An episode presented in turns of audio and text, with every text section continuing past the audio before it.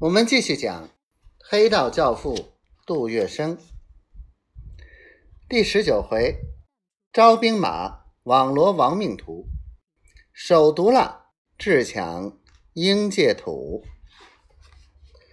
由于八大古党的利用军警的力量，对烟土实施了武装接运，断了黄金荣、杜月笙的一条财路。黄金荣的手下。一个个怒火冲天，恨不得马上去与他们火拼一场。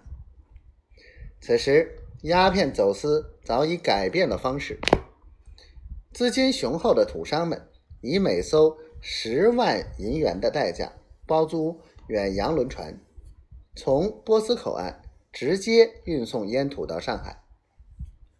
轮船到达吴淞口外的公海后。岸上接应的人早已得到了电报。大八股党利用军警和缉私营在岸上戒严，并用全副武装的小艇驶往公海接货，然后再驶回有武装保护的码头。烟土上了码头，往英租借运，依然有武装保护，但一艘轮船上拉的烟土少则几百吨。多则上千吨，一箱箱从码头往英租界库房里运时，战线就显得长了。面对这一情况，杜月笙老谋深算，他知道这时候如果去硬拼，无异于以卵击石。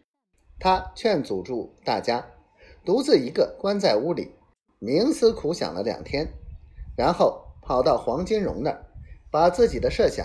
讲给黄老板和桂生姐听。桂生姐听了杜月笙的抢土生意，立即拍掌叫好，极力赞成。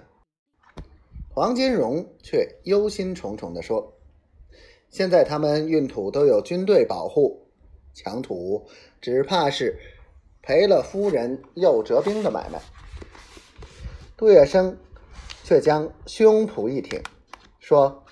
当兵的也是一条命，只要找找几个不怕死的狠角色入伙，我不信拼他们不过。杜月笙是精于厚黑的人，他在逼迫到走投无路时，也会突然施出黑招。当前近路上有阻拦者时，杜月笙就会采取极其残酷的手段，该消灭的消灭。以黑制黑，而无论是那个时代的社会，还是现而今的职场与商场上，这种凶狠的手段永远会对你产生不可估量的好处。